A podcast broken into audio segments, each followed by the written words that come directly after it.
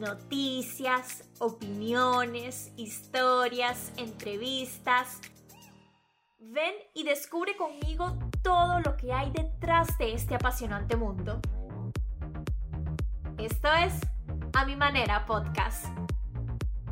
Hola, hola, feliz viernes. Como siempre, un gusto saludarlos. Mi nombre es María Virginia Álvarez y les cuento ya mismo qué fue lo mejor del fin de semana, qué está pasando en este momento y un poco de lo que se viene para estos días.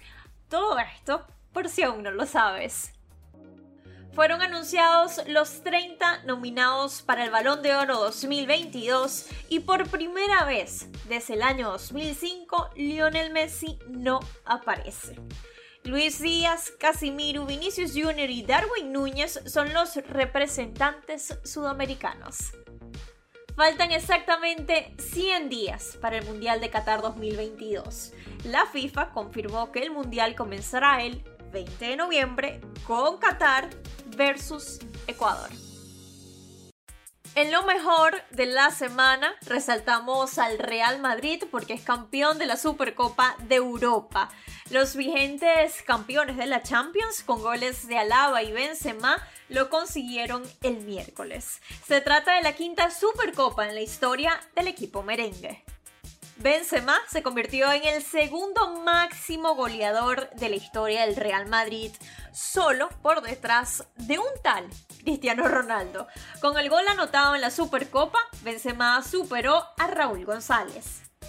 Y la Major League Soccer mantiene el dominio sobre la Liga Mexicana. Y este miércoles se impuso 2-1 en el All-Star Game 2022.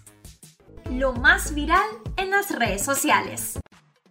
Estoy aquí para decirles que estoy evolucionando lejos del tenis hacia otras cosas que son importantes para mí. Serena Williams anunció su retiro a través de un artículo y su última presentación será en el US Open. Su nombre ha sido de lo más sonado en las redes sociales.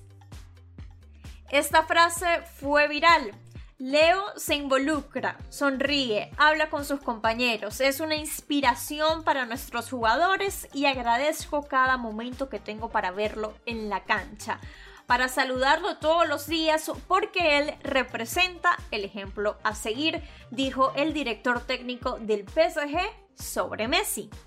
Alex Morgan, futbolista estadounidense, fue tendencia hoy viernes por su nominación al Balón de Oro. Uno se acuerda, otros no. Y la liga también ha sido tendencia hoy, puesto a que comenzó hoy con un partido entre los Asuna y Sevilla. Venezolanos alrededor del mundo. El venezolano Telasco Segovia, de 19 años, fue oficializado como nuevo jugador de la Sandoria de Italia. Deina Castellanos jugó sus primeros minutos de la temporada con el Manchester City y Yulimar Rojas conquistó el trofeo en la Liga Diamante de Mónaco en el triple salto. Datos curiosos. Un día como hoy, pero de 1984, Luis Aparicio fue exaltado al Salón de la Fama de Cooperstown. Luis Ernesto Aparicio Montiel, el único representante venezolano en Cooperstown. Vámonos con béisbol. Los Cachorros y los Rojos de Cincinnati, dos de las franquicias con más historia en el béisbol, fueron los equipos de la segunda edición de of Dreams, donde los Cachorros le ganaron 4 a 2 a sus rivales de la división central de la Liga Nacional. Los Tigres de Detroit se separaron del vicepresidente ejecutivo y gerente general Al Ávila. Los marineros activaron el jueves al jardinero dominicano Julio Rodríguez. Framber Valdez trabajó 7 entradas en blanco y los Astros de Houston derrotaron el jueves 7 a 3 a los Rangers de Texas. La temporada del dominicano. Los Astros llevan la mejor efectividad de parte de su rotación abridora en la Liga Americana. Y como no, si Framber Valdez encabeza la Liga Americana en entradas lanzadas y también tienen a Justin Verlander, quien es primero en juegos ganados y candidato al Zion de la Liga Americana. Seguimos porque los Dodgers de Los Ángeles siguen ganando y en este momento tienen una racha ganadora de 10 juegos. Mientras que los Mets son el segundo equipo con mejor récord desde la pausa del juego de estrellas después de los Dodgers.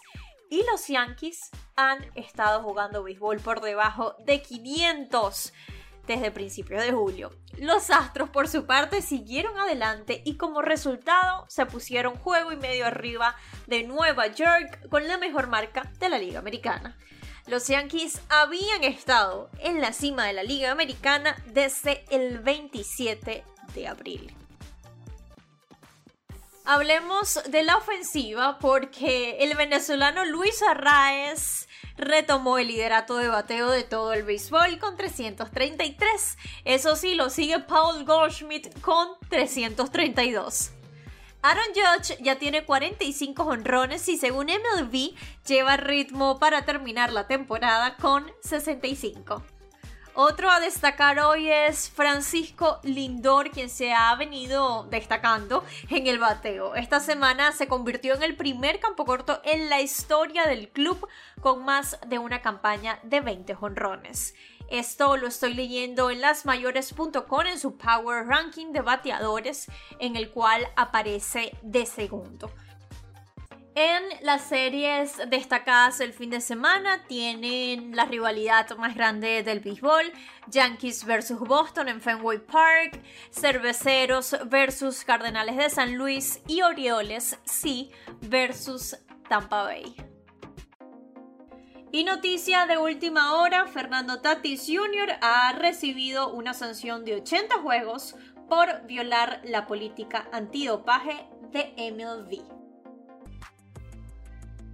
He ganado muchos partidos porque algo me hizo enfadar o porque alguien me dio por derrotada.